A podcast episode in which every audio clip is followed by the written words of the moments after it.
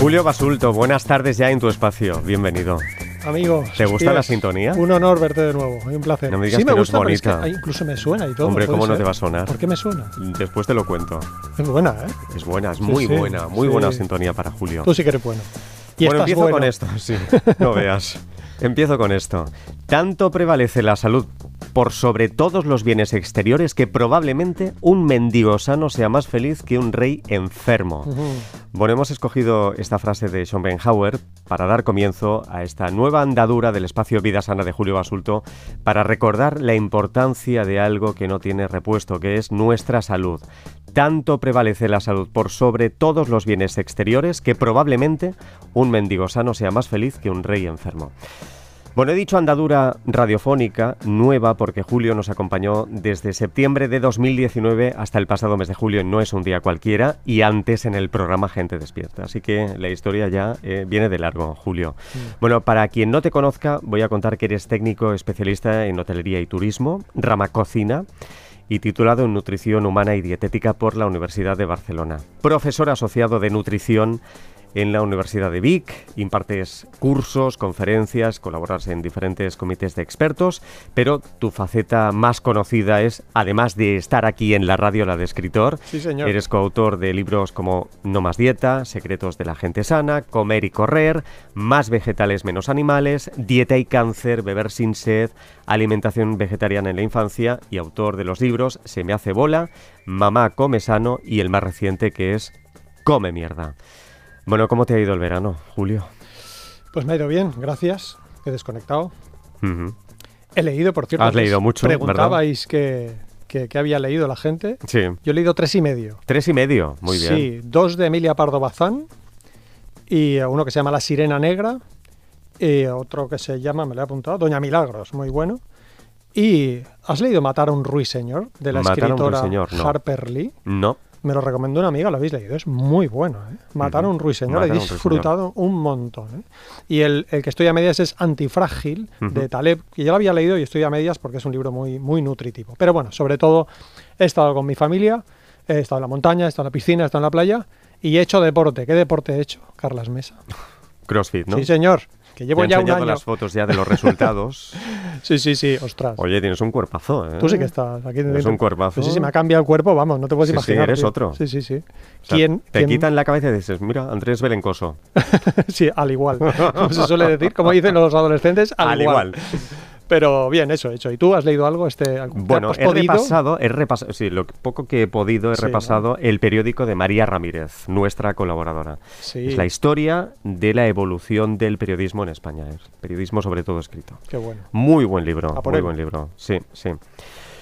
Oye, tienes un par de novedades que contarnos antes de entrar ya al jaleo. Brevemente. Sí, La primera novedad es que, eh, como en el libro Come Mierda, subtítulo, no comas mejor, deja de comer peor. sí. Pues quedaba pendiente alguna recomendación que mucha gente pidió de, bueno, díganos algo positivo, ¿no? Denos alguna pista para el supermercado.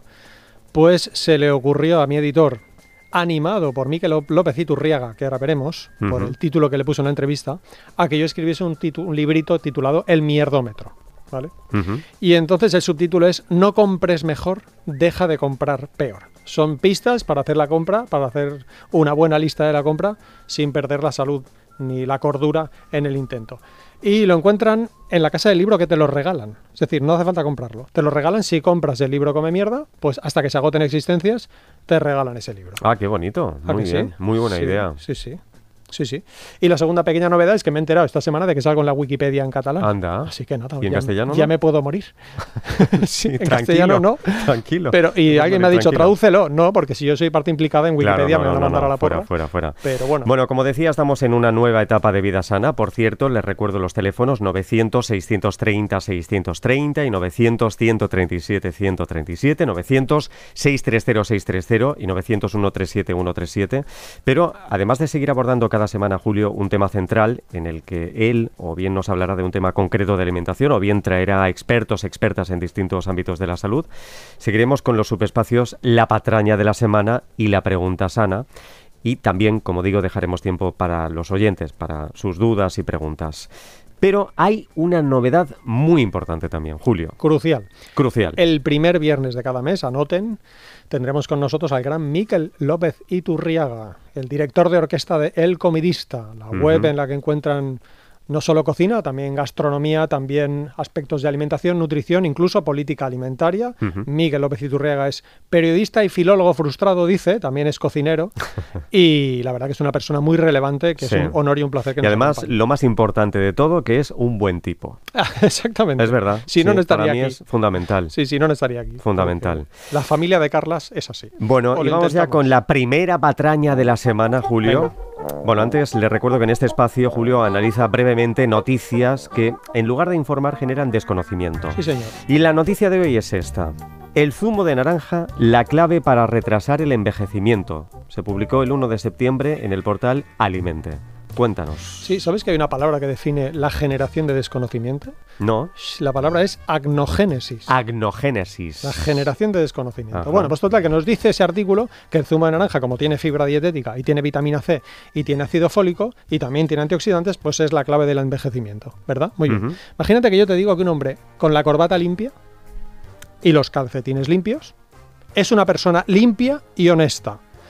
Hombre, sí, una característica de una persona limpia es que si lleva corbata la lleva limpia los calcetines. Pero eso no significa que si yo me pongo una corbata limpia, me convierto en una persona limpia, porque a lo mejor no me he duchado. Cierto. Y tampoco me transformo en una persona honesta, si es que la corbata tiene que ver con la honestidad. ¿no? Eso pasa con la nutrición. Que tú te tomes vitamina C no te convierte en una persona más longeva. Punto uno. Punto dos. Dice el- la Biblioteca Nacional de Medicina de Estados Unidos que una característica de las webs de las que debes desconfiar es que no te ponen un link a la fuente para que tú puedas comprobarlo. Si entras en el artículo verás que tienen hipervínculos, pero justamente donde dicen hay un estudio que dice, ahí va y no no está, el maldito hipervínculo. ¿no? Me tomo la molestia de encontrar a ver si había bibliografía sobre el tema y sí, National Institutes of Health. ¿Cómo evaluar la información de salud en Internet? Preguntas y respuestas. Si lo buscan en Internet verán que justamente dice que esa es una de las características. Y añado una cosa más. Primero, no hay pruebas de que tomar zumo no os haga envejecer menos. Pero lo más importante, tomar zumo, dice Medline Plus, el portal de salud de la Biblioteca Nacional de Medicina de Estados Unidos, que si te tomas cada día dos vasos de zumo de naranja, puedes engordar 5 kilos al cabo del año, aunque sea casero y recién exprimido. Porque son calorías líquidas. Esto lo tienen ampliado en un libro muy recomendable que se llama Beber sin sed, del pediatra Carlos Casabona. Y eso es. Y hasta ahí la patraña. Bueno, sobre todo quieres comentarnos también hoy metáforas de salud. Venga. Y empezamos por la más conocida. Es esta, la genética carga el botijo, el estilo de vida lo rellena o lo vacía. La genética carga el botijo. ¿Por qué viene esto? Porque hay una frase muy conocida que dice que la genética carga el arma, pero el estilo de vida aprieta el gatillo. ¿Vale? Si tú tienes una genética mala, pero sigues un buen estilo de vida, no aprietas el gatillo. Lo que pasa es que esa metáfora es un poco incompleta. Y por eso pensé en un botijo. Porque dices, si yo mm, no aprieto el gatillo, pues no pasa nada. ¿No? No pasa nada. O viceversa, si yo aprieto el gatillo, pero la genética pues es buena, pues tampoco pasa nada. Es que no es exactamente así. Funciona más como un botijo. Tú imagínate que tú tienes una cuota de salud dentro de tu cuerpo, como la cantidad de agua que tiene un botijo. Dentro de un botijo hay agua. Lo que pasa es que no sabes cuánta hay, porque no la ves. Dentro de tu cuerpo hay salud, pero no sabes cuánta hay, porque no la ves. Pero sí sabes algo, que cuando inclinas el botijo, pierdes agua. Y que cuando yo sigo un mal estilo de vida, pierdo salud. Y también sabes que tú puedes rellenar un botijo por el pitorro ese de arriba, que seguro que José sabe cómo se llama, por cierto, Sí. porque yo no. Nos quedamos con pitorro. Pitorro, tú rellenas por ahí y tienes más agua. Tampoco acabas de saber cuánta porque no la acabas de ver. Bien, esto pasa con la salud. Aunque veas una persona que ha fumado muchos años, o que ha sido sedentaria muchos años, o que ha bebido mucho alcohol muchos años, y la veas sana, eso no significa que siga 100% sana, porque ha perdido salud. El tema es que como tú no sabes de qué te protege tu genética, estás jugando con fuego, porque siempre estás perdiendo salud, ¿no? Me decías antes que la reina... Sí, mira, justo estaba buscando eso. Sí, cuéntame. Es algo conocido de lo que se habla habitualmente, ¿no? Que le gustaba el alcohol, pero esto no solo es una leyenda urbana porque, por ejemplo, su prima Margaret Rhodes dice que la monarca tomaba, atención, una copa de ginebra con Dubonet antes del, del almuerzo y una copa de vino en la comida, seguida de un martini seco y una copa de champán antes de acostarse. Eso cada día, aunque también es cierto que el año pasado los médicos ya se lo prohibieron. El año pasado. Claro, ha sido muy longeva. Claro, pero es que una cosa es ser longevo y otra cosa es tener calidad de vida, que son dos cosas distintas. Por cierto, hablamos de una persona que estaba rodeada de médicos y seguramente los mejores médicos del mundo, ¿eh? cosa que no todo el mundo se puede costear. Pero mira, la cuestión es que el alcohol es cancerígeno, ¿vale? Que a ti no te toca, vale, bien, pero es que el alcohol también disminuye, por ejemplo, tu masa ósea, no digamos tu rendimiento deportivo. Yo no quiero llevar a los 96 años necesitando alguien que me ayude para mis tareas vitales, que sean mis hijos o mis nietos quien me tengan que cuidar, o en su caso, claro, no sé cuántas personas que le ayudaban, ¿no? sino que yo quiero llegar con salud. ¿Esto se puede? Sí, se puede. Ya que hablas de la reina, yo te hablaré de Luis Carballo, un familiar mío, que con noventa y pico años subía cuatro pisos hablando conmigo. Con noventa y pico. Y tú agotado, ¿no? Hasta el cuarto. Por supuesto. Y seguía hablando y le decía, señor Luis, siéntese. Y él, no, hombre, no. Y me daba un golpe en la espalda, chaval. O sea, pero se fortaleza ese hombre. ¿Qué hacía este hombre? Pues que no bebía, que no fumaba, que hacía ejercicio desde hacía como cuarenta y pico años. No siempre había sido sano, pero la cuestión es que la vida sumando en su botijo había sumado salud. Yo creo que esta metáfora es importante para entender que podemos hacer algo para intentar conservar esa cuota de salud que tenemos ahora mismo. Bien, queda claro. Otra metáfora, podríamos titularla ¿Cómo afinas las cuerdas de la guitarra? A ver. La guitarra tiene clavijas, yo creo que todo el mundo lo sabe. Hay unas, unos aparatitos arriba que sirven para apretar las cuerdas y que queden afinadas. ¿no? La primera es un mi, pues bueno, la afinas y ya la tienes afinadita. Perfecto. ¿Qué pasa si la aflojas mucho? Que desafina. ¿Qué pasa si la aprietas mucho? Que se rompe. Con sus, mm, pues no sé, similitudes y aciertos, esta metáfora sirve para entender que está bien que nos preocupemos por la salud, está bien, para que afine la cuerda, pero cuidado, como la apretemos mucho, como estemos obsesionados con que todo, todo lo que hagamos sea sano, eso puede generarnos pues un distanciamiento social, por ejemplo, de las personas que queremos, un sentimiento de culpabilidad o sobre todo una peor calidad de vida. ¿De quién hablamos? Pues de personas que no ven alimentos malsanos, sino que ven tóxicos sino que ven toxinas, sino que ven veneno. No, perdona, el azúcar es malo, seguro, pero veneno, veneno no es, porque si no es que estaríamos todos muertos, que tomamos 100 gramos de azúcar al día, ¿no? Total, que lo que quiero decir es que no creo que sea saludable que siempre, todos los días del año, hagamos todo sano. Está bien hacer deporte, pero 10 horas de deporte al día no sé, como no seas un gran una persona que tenga una buena genética y desde luego alguien que lleve muchos años haciéndolo, puede ser que te lesiones para siempre. Está bien beber agua, pero como te bebas 10 litros de agua, pues a lo mejor te pega una hiperhidratación. Sí, sí, sí. Eso quería decir sobre Queda claro. Otra más. Aprender a ir en bicicleta en un patinete. Esto, aprender a ir en bicicleta en un patinete. Eso es muy lógico. Tú sabes que no vas a aprender a ir en bicicleta montándote en un patinete. ¿A que no? Si no sabes ir en bicicleta, te montas en un patinete y dices, me desplazo, pero no aprendo. Perfecto. Sin embargo, con la dietética no ocurre así. La gente cree que va a aprender a comer bien dejando de comer bien. Por ejemplo, haciendo la dieta cetogénica. Haciendo el ayuno intermitente, que lo hemos hablado tú y yo el año pasado bastantes veces porque estaba muy de moda, cada vez menos. ¿no? ¿Tú aprendes a comer dejando de comer? haciendo ayunos? No. ¿Tú aprendes a comer haciendo la dieta paleolítica, que no tiene nada que ver con una dieta saludable?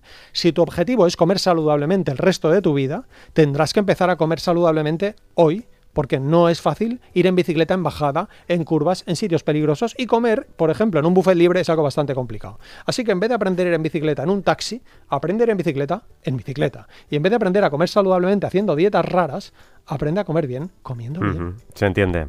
Casi acabamos y vamos con una que me gusta especialmente que denominaremos ¿Qué taxi escogerías? Sí, estas son las metáforas que más me han costado encontrar, a ver si soy capaz de resumirla. Tienes dos taxis delante de tu hotel, Carlas Mesa.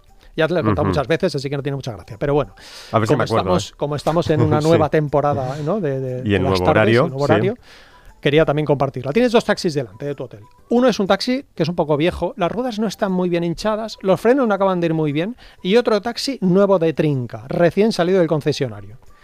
¿En qué taxi te subirías? Lo lógico es que te subieras en el taxi nuevo, ¿me equivoco? ¿Verdad? Hay un dato que no te he dicho. ¿Qué? ¿Quién conduce? El taxi viejo, el taxi que ha pasado la ITV de aquella manera, que las ruedas no están muy finas, ese taxi lo conduce alguien que respeta las normas de circulación, que no ha bebido alcohol, que no conduce de forma temeraria. Sin embargo, el taxi nuevo lo conduce alguien que va bajo los efectos del alcohol, que conduce de forma temeraria y que además tiene en su haber varias infracciones de tráfico. Yo me subiría en el taxi viejo conducido por alguien que conduce bien. Eso sucede con la obesidad. La gente piensa que la persona con obesidad es una persona enferma, pero no es así. Lo que dice la ciencia es que una persona con obesidad que sigue un buen estilo de vida tiene menos riesgo de enfermar que una persona con peso, como puede ser tu caso, y que fume beba, sea sedentario, tenga unas malas relaciones sociales, se automedique, no duerma, etcétera, etcétera. Por lo tanto, el foco no lo tenemos que poner en la báscula, lo tenemos que poner en el estilo de vida.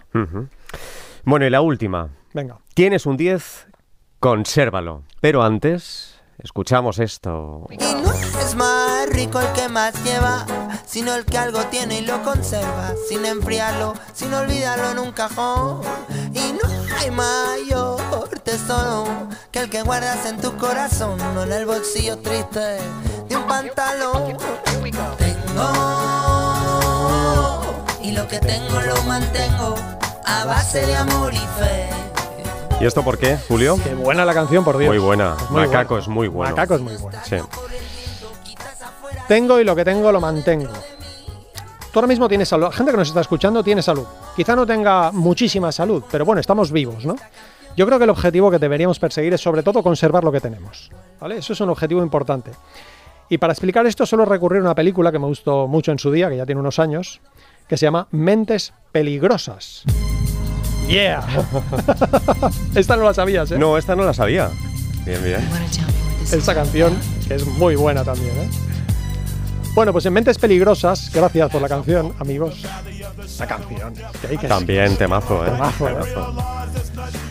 Michelle Pfeiffer, o Pfeiffer, no sé cómo se pronuncia, que me disculpe, es una profesora que se enfrenta a unos estudiantes problemáticos, ¿vale? Empobrecidos y que tienen dificultades pues para aprobar. Y ella desde el primer día les pone un 10 a todos. Y desde entonces les dice, solo tenéis que conservarlos. Y ellos hacen un esfuerzo por intentar conservar. Ella se, lo enseña, por cierto, ¿eh? le enseña el expediente para que vean sus nombres y el 10 al lado. Pues cuando vi la peli pensé, bueno, es que podríamos pensar, podríamos aplicar esto a nuestra cuota de salud. Ahora tenemos salud, tenemos cierta salud, no todos tenemos un 10, ¿no? Hay quien tiene más salud y menos salud, lo entiendo, ¿no? Si alguien tiene muy mala salud, por Dios, que vaya al médico, ¿no? Que para eso está. Pero la salud que tenemos ahora, lo bonito sería intentar conservarla como ese 10 que puso Michelle Pfeiffer a sus alumnos. Y yo creo que es algo bastante motivante. En vez de pensar que quiero, mm, pues no sé, convertirme en un superhéroe, en un atleta olímpico, cosa que en mi caso, pues ya ves que no, ¿no? O en un superdotado, sí que estaría bien intentar conservar lo que tengo. Y eso es un buen objetivo de salud y además yo creo que es bastante conseguible. Fin de la metáfora, ¿qué te parece? Muy buena. A sus pies. Como todas, como todas. Bueno, les recuerdo los teléfonos 900-630-630 y 900-137-137. 900-630-630 y 900-137-137. Pero antes de hablar con ustedes, Perdón, una cosa muy Sí, rápida. es que se me ha olvidado dar las gracias a la maestra de metáforas, que es Olga Illón, mi maravillosa Un pareja beso muy fuerte, Y nutricionista, Claro. que, que me enseñó cómo se hacen las metáforas. Ella tiene unas muy buenas, de hecho hemos hablado con ella alguna vez, pero desde luego tiene una cabeza hecha para las metáforas. Entonces yo lo que hago es aprender de ella. Y ya está. darle Un beso muy fuerte, Un Olga. besito. Pregunta sana. Venga, A ver, ¿qué preguntamos esta primera pues es semana muy sencilla. de vida sana? ¿Cuántas calorías tiene un gramo de azúcar y cuántas calorías tiene un gramo de alcohol? Nada más. Esto viene con trampa. ¿o Hombre. no? A ver, ¿cuántas calorías aporta un gramo de azúcar y cuántas calorías aporta un gramo de alcohol? Bueno, si quieren contestar, lastardes.rtve.es. Casi. Casi digo otro correo electrónico, lastardes.rtve.es y en juego esta semana, no más dieta, porque las dietas milagrosas no funcionan o cómo aprender a comer saludablemente de Julio Basulto y María José Mateo en De Bolsillo. lastardes.rtve.es ¿Cuántas calorías aporta un gramo de azúcar y un gramo de alcohol? Y ahora ya charlamos con ustedes. Participa en directo. Llama a los teléfonos 900-630-630 y 900-137-137. ¿Te gusta la sintonía de las llamadas? Mucho. ¿De los oyentes? Todas me gustan. Sí, sí. No soy merecedor, no soy Si digno. quieres que cambiemos alguna, tú no, nos no, lo no, que dices, va, ¿eh? un honor, faltaría. Sí, nosotros lo podemos cambiar. La música. Por cierto, tengo un regalo que es un libro Ah, ¿sí? para ti. No digas el título ni los autores, ¿eh? Porque yo no sé a qué apartado de tu librería va a ir. Vale, de momento no digamos Si a la basura Mientras- o, o a lo mientras interesante. respondemos dudas, lo yo te mismo. lo doy. yo Gracias, te lo doy. gracias, gracias. Las 6 y 40 minutos, 5 y 40 en Canarias. Empezamos con Margarita está en ruta. Margarita, buenas tardes. Sí, buenas tardes. Buenas tardes. Adelante, Margarita. Sí, yo quería hacer una pregunta. Sí. Porque antes ha comentado un poco que en lugar de hacer dietas o cosas raras, como por ejemplo el ayuno intermitente, que no lo recomendaba, me gustaría que aclarara un poco eso más, porque conozco otros doctores dietistas también, como la doctora de la Ustegui, como el doctor de la Rosa, que sí hablan de los beneficios del ayuno intermitente como eh, muy importantes para la salud. Bien llevado y bien hecho, claro. Entonces me gustaría si lo podía aclarar un poco más. Pues gracias Margarita por escucharnos. Eh, lo que dice la ciencia, por ejemplo, hay un portal que es un referente en nutrición en España que colabora con Cochrane Iberoamérica. Cochrane Iberoamérica es como el buque insignia de la medicina basada en la evidencia o en pruebas, que nos dice que no hay pruebas científicas creíbles que nos hagan pensar que el ayuno intermitente ejerza ninguna clase de beneficio para la salud. Ya sé que hay mucha gente prometiéndolo, pero como he dicho antes, para mí lo más importante es uno aprende a comer dejando de comer yo creo que no, yo creo que más bien deseduca. Pero también hay indicios que nos hacen pensar que, además de que no hay pruebas de los beneficios, ¿no? de que en personas vulnerables el ayuno intermitente puede conducir a trastornos de comportamiento alimentario, que por cierto tienen peor pronóstico que la obesidad. Esa es la respuesta, Margarita.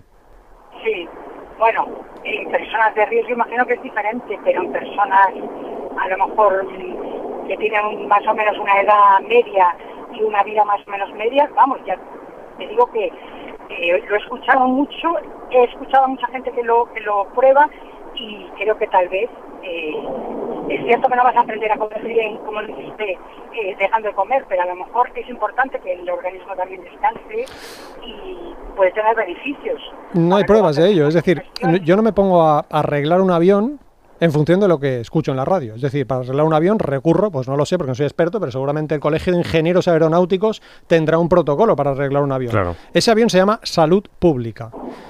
Y la obesidad es algo que afecta a millones de personas. No podemos arreglarlo porque alguien haya dicho que le parece bien, sino que tenemos que tener pruebas sólidas antes de aplicarlo. Yo no hago un tratamiento para el cáncer, por ejemplo, en función de lo que yo creo que vaya bien. Tengo que traer pruebas de que es bueno y además, sobre todo, que no es peor que no hacer nada.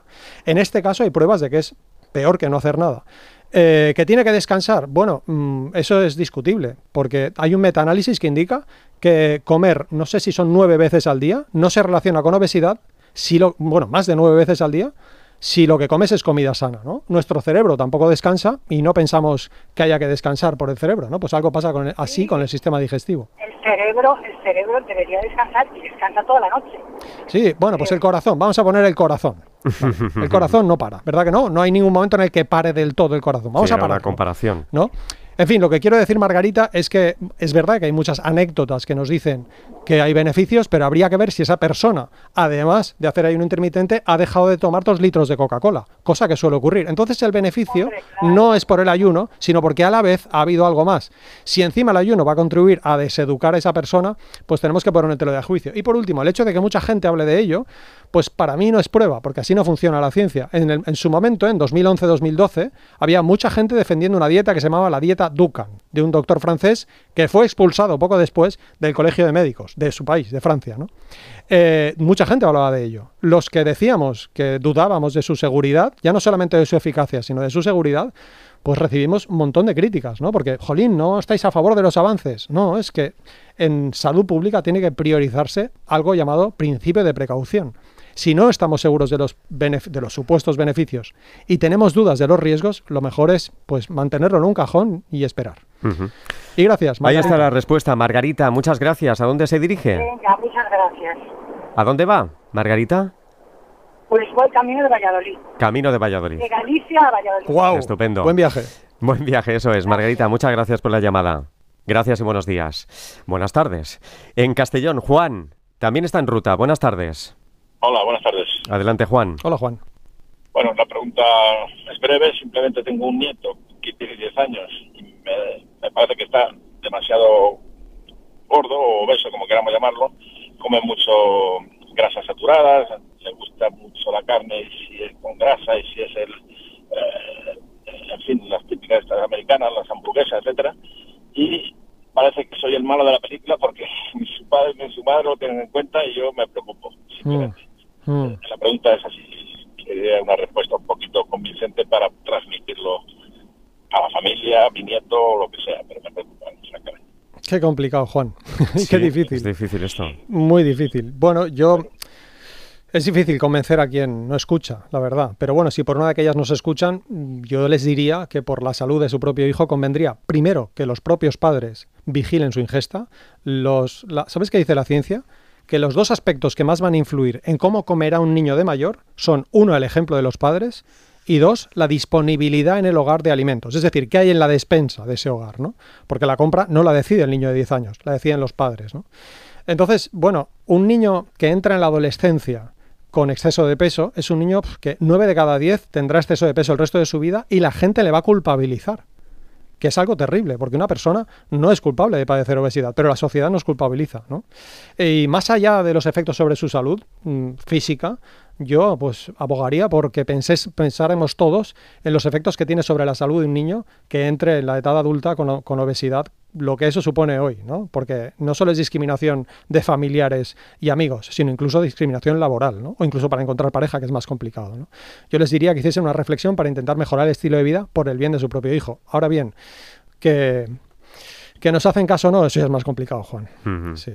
Bueno, de todas formas me parece bastante convincente, son argumentos que yo no había tocado parte de ellos y son interesantes, así que los transmitiré a ver si, suerte. Muchas gracias. Nada, Gracias, al contrario. Juan. ¿a dónde se dirige usted? Pues yo estoy llegando a Benicassin, he Sí. quedado con un amigo para ir a cenar esta noche y no sé a dónde me lleva. ¿Qué van a cenar, Juan? Ah, pues eso no lo sé, eso también forma parte de la dieta y de la sorpresa. Eso es. Vale. Muchas gracias, Juan. Hasta otra. Muchas gracias. Recuerden los teléfonos 900-630-630 y 900-137-137. 900-630-630 y 900-137-137. Teléfono que ha marcado también desde Membrilla, en Ciudad Real. Miguel, buenas tardes. Hola, buenas tardes. Buenas tardes, Miguel. Adelante. Hola, buenas tardes, Carles y Julio. Hola, ¿qué Eh, tal? vamos, Bienvenido. para preguntarle a Julio qué cantidad de frutos secos es el máximo que se puede comer así en un día. Buah, qué pregunta. buena, buena, buena. La respuesta es no lo sé. Ajá. No lo sé y la respuesta es no lo sabemos. Yo he escrito bastante sobre el tema. No solamente en libros, sino en, en El País, por ejemplo. Si pones frutos secos basulto, te saldrá un artículo gratuito en el que profundizo sobre esta cuestión. El artículo en concreto se tituló ¿Por qué no engordan los frutos secos? Por cierto, paréntesis. Frutos secos, ya sé que tú lo debes tener muy claro, Miguel, pero hay mucha gente que interpreta que frutos secos son quicos, son conguitos, son, pues no sé, Todo eso cero. Sí, las patatas fritas, o sea, no sé, em, que eso, no sé, las pipas Tijuana, eso no son frutos secos, ¿vale? Los conguitos tampoco. No, los frutos tampoco, desgraciadamente, ¿no? Y el chocolate negro tampoco. Tampoco. Total, que lo que nos dice la ciencia es que cuando hemos obligado a voluntarios a tomar frutos secos, Mm, no han engordado. E incluso han bajado un poco de peso. No de manera clínicamente relevante, pero sí de manera estadísticamente significativa. Es decir, no los convierten en sílfides, pero, mm, pero sí que han bajado de peso, cosa que choca, ¿no? Por eso la pregunta de por qué no engordan. Ahora bien, a tu pregunta no puedo contestar. Mm, ¿Por qué? Porque lo que vemos en los estudios es que seguimos obligando a la gente a tomar frutos secos, obligando, no les ponemos una pistola en la cabeza, sino que sencillamente les decimos, "Mire, tómese 200 gramos. ¿Sabes qué pasa? Que cuando uno se toma 200 gramos de frutos secos, que son muy saciantes, dejas de comer de lo otro. ¿Y qué es lo otro? Pues que el 37% de las calorías que tomamos los españoles son ultraprocesados. Solo con disminuir un poco esa cifra, pues ya vamos a tener beneficios. claro. Yo te diría que para mí el límite es la tolerancia gastrointestinal. Es decir, los frutos secos, sobre todo si están crudos, son poco digeribles porque no somos rumiantes, ¿no? Entonces, a no ser que te los tomes tostados, bien masticados y en pequeñas dosis, es posible que tengas molestias gastrointestinales. Para mí ese sería el límite, Miguel. Miguel, gracias. Gracias por la confianza. Muchas gracias. Abrazo. Gracias y hasta otra. Muchas chao. gracias. Hasta luego. Nos vamos a. Valladolid. Isabel, buenas tardes. Hola Buenas Isabel. tardes. Adelante Buenas Isabel. tardes, Julio. Hola, mira, Isabel. que mira, me gusta mucho la repostería y reduzco mucho las cantidades de azúcar, pero siempre me entra la duda mm, si es el azúcar moreno de caña es igual de saludable que el blanco. Buena pregunta, Isabel, y gracias por llamar. Esta la sabe Carlas mejor que yo, porque la hemos respondido muchas veces. Muy buena pregunta, ¿eh? y me encanta que la haga. Pues que es lo mismo. Es lo mismo, Isabel. Es igual. Pero yo añadiría algo más. Sí. Yo creo que es peor. Peor el de Mm. Sí, mm, mm, para usted seguramente no.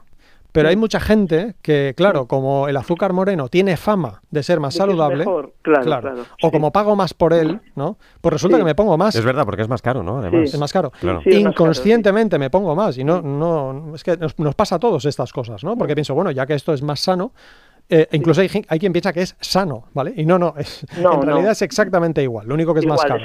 Que a uno sí. se lo toma por el sabor, lo respeto, por supuesto, ¿no? Que haga lo que quiera. Ahora bien, Sí. si alguien se lo toma pensando que hace más salud, pues por una parte puede ser que se ponga más y que se vuelva pues más indulgente con el azucarero, pero además ocurre con estas cosas que a veces alguien pensando que está haciendo bien tomando azúcar moreno se vuelve indulgente con el estilo de vida. Es decir, es una persona que a lo mejor pues no hace tanto deporte porque como estoy tomando miel, té de matcha, eh, eh, alimentos ecológicos y al final acaba pues siguiendo un peor estilo de vida. Esa es la respuesta. Bien. Muy Pues bien, muchas gracias. Gracias. Gracias a usted, Buenas Isabel. tardes. Gracias y buenas tardes. De Valladolid a Pamplona, Javier. Buenas tardes. Hola, buenas tardes. Adelante, Javier. Hola Javier. Mira, yo te quería preguntar opinión sobre el aporte de sales, particularmente de sal común al agua, cuando haces ejercicio prolongado e intenso. Mm, Ujú. Complicada. Prolongado e intenso. Javier, Sí, ¿cuán- bueno, pues ¿cuánto hablo, es? Por ejemplo, andar en bicicleta eh, 120 kilómetros. ¿Cuántos minutos o- es eso, Javier? Que no, hago, no voy en bicicleta, 120 perdón. kilómetros son 4 Wow, cuatro o 5 horas. claro. Wow, Casi pero eso lo hace. hacer 2000 de desnivel y, y 15 o 20 kilómetros. Pero eso lo hace los fines de semana, entiendo, ¿no? O a diario. Bueno, eso lo hago algunas veces. Algunas veces. Claro, bu- buena Sí, pregunta, Carlos. ya, ¿eh? Sí, claro. Buena pregunta, Carlas. Porque Hago actividad eh, física regularmente durante ya muchos años. bien, bien, bien y enhorabuena. Em, ¿Qué edad tiene? Ya por un dato más, si se puede preguntar. 63. 63. Claro, claro, claro. Seguro que la salud de Javier, o sea, volvemos a lo de antes del botijo. Claro, claro, Pero una persona que es capaz de hacer cuatro horas de bicicleta con 63 años, ¿cuánta gente conoces, Carlas? Mm, O sea, poca. ¿no? ¿Y, y tú, Javier, cuántos conoces? O sea, Bueno, yo tengo una cuadrillita. Mira, bien, me alegro. Bien. Bueno, pues total. en el Payars haciendo BTT. Bien. Hacíamos una media de 40 kilómetros y 1800, 2000 de desnivel. Wow. Di- di- diarios, ¿eh? pero bueno, ya con, con ayuda, ¿eh? Con, mm, con bicicletas eléctricas, un poco de Ah, ayuda. bien, bien, bien. ¿Eh? Bueno, pues la respuesta es que si fuese, como dice Carlas Mesa, a diario, ¿vale? Eh, o estuviésemos compitiendo, mm, lo que nos dice la Agencia Europea de Seguridad Alimentaria es que a partir de los 90 minutos de actividad intensa, ¿vale? Conviene preocuparse por los electrolitos. ¿Cómo podemos Eso es. resolverlo? Pues comprando las típicas bebidas mal llamadas deportivas, porque mucha gente interpreta que es como hacer deporte y que suelen tener mucho azúcar, ¿vale? Pero sí que es verdad que cuando hay una actividad intensa que además se va a repetir, pues cuesta reponer el glucógeno muscular, que es el sustrato habitual del ejercicio físico. Ahora bien, si es en ejercicios que son de vez en cuando, sí que es verdad que perdemos electrolitos, es verdad que perdemos sodio, pero como en España tomamos tanto sodio, el 90 y pico por ciento de los españoles tomamos el doble del máximo, o sea, no el doble de lo recomendado, no, el doble del máximo. Lo normal es que luego cuando llegues a casa esa tarde o esa mañana o al día siguiente, recuperes perfectamente esos electrolitos que no pasa nada porque durante un rato no los tengas. Ya. Esa es la Ajá. respuesta, Javier. Vale, o sea que... Que olvide, que eh, tranquilo. Que no interesa echarle una pizca de sal a- a- al agua, porque hay pues, una especie de eh, Sí. digamos, por no decir ningún nombre comercial, Ya, que pues eso, echarle una pizquita de sal sí. y un, po- y un poquito de... Sí. bueno, pues alguna cosita de esto. Claro, yo creo que es innecesario una persona que hace ejercicio de vez en cuando, ¿vale? Ahora bien, Ya. si alguien se lo está tomando en serio, que teclee en Google autoridad en inglés, European Food Safety Authority, EFSA, ¿vale? Y ellos te hablan sobre cómo tiene que ser la composición de las bebidas con electrolitos para deportistas. Pero insisto, Ajá. te plantean situaciones de verdad de deportistas habituales, ¿no? Y que lo hacen frecuentemente. A seguir disfrutando, Yo te ¿eh? Estoy hablando de eso, ¿eh? Te estoy hablando de regularmente, eh, bueno, nosotros yo el entorno limpiando, pues de cinco, de siete días salimos cuatro o cinco. Ah, pues no está mal, no Es- está mal, es no mucho. mal. Y sí. te digo que con volúmenes, pues, Claro, pues eso es otra cosa. pues dignos, ¿eh? Bien, pues Ah, eso. Javier, Sí, sí, pues, yo a seguir disfrutando de la bicicleta y un saludo a toda la cuadrilla. ¿eh? Vale. Bueno, Muchas un gracias. Gracias y buenas tardes. En Alicante, Félix, buenas tardes. Hola, buenas tardes. Adelante, Félix. Oye, a ver, quería hacerle una pregunta al doctor eh, y quería y quería lo siguiente, es que eh, resulta de que yo soy una persona deportista, yo hago deporte todos los días prácticamente, menos sábado y domingo. ¿correcto? Pero mi trabajo es un trabajo que estoy todo el día en la carretera también. Entonces, eh, aparte de comer, que como en restaurantes no tengo tiempo de hacerme la comida, pero me gusta mucho el tema de comer gazpacho. Eh, Yo entiendo que son verduras, pero claro, no me lo hago yo, lo compro en el supermercado. Yo prácticamente casi todos los días para almorzar me bebo un litro de gazpacho. Hay quien dice que eso puede ser malo, porque de primera no es natural, tanta tanto gazpacho, tanto gazpacho, que ese vinagre. Quería saber si eso realmente es así o puedo, a ver, a mí me gusta, yo me tomo casi todos los días un litro de gazpacho, si es malo. ¿Pero se lo hace Bueno, usted o es comprado? No, es comprado. Ah, No, comprado. lo he comprado, lo he comprado. Sí, el problema es eso, yo no me lo puedo hacer. Claro. Pues te porque explico. Estoy trabajando en la carretera. Entonces yo paro, lo compro, eh, por no mencionar ninguna marca, pero hay algunas que me gustan más y procuro comprar y está. Pero Bien. pone que es 100% natural. Sí, sí, 100% no sé Si natural. es verdad Bien. o es mentira, pero claro, es que también me dice, hay gente que dice, no, escucha, que el gazpacho, tanto vinagre, escucha. No, no, no, no. Pues le va a te contestar respondo, Julio. Félix. A ver. Eh, el máximo de sal que deberíamos tomar al día es 5 gramos, ¿vale? El máximo de sal que deberíamos tomar al día es 5 gramos entre todas las comidas que hacemos a lo largo del día, ¿vale? Ese litro de gazpacho te está dando 10. Vale, Es mejor que sea casero. vale. o Es decir, si lo tomases una vez a la semana, oye, disfrútalo y ya está. Pero si lo tomas tan a menudo, que sepas que eso aumenta tu riesgo de patologías como la hipertensión arterial. O sea que entonces es por el tema de las almas. Exactamente. Vale, vale. Sí. Entonces sería reducirlo porque, claro, mucha, no es por el vinagre ni es por las verduras en, en realidad. Eso es. Félix, muchas gracias por la comunicación. Muchas gracias. Gracias. vosotros. Muchas gracias. Adiós. Bueno, y gracias a todos los oyentes que han marcado el teléfono porque tenemos muchísimas llamadas. Bueno, se queda a mi lado Julio Basulto para escuchar alguno de los momentos que hemos vivido esta primera semana de las tardes de Radio Nacional.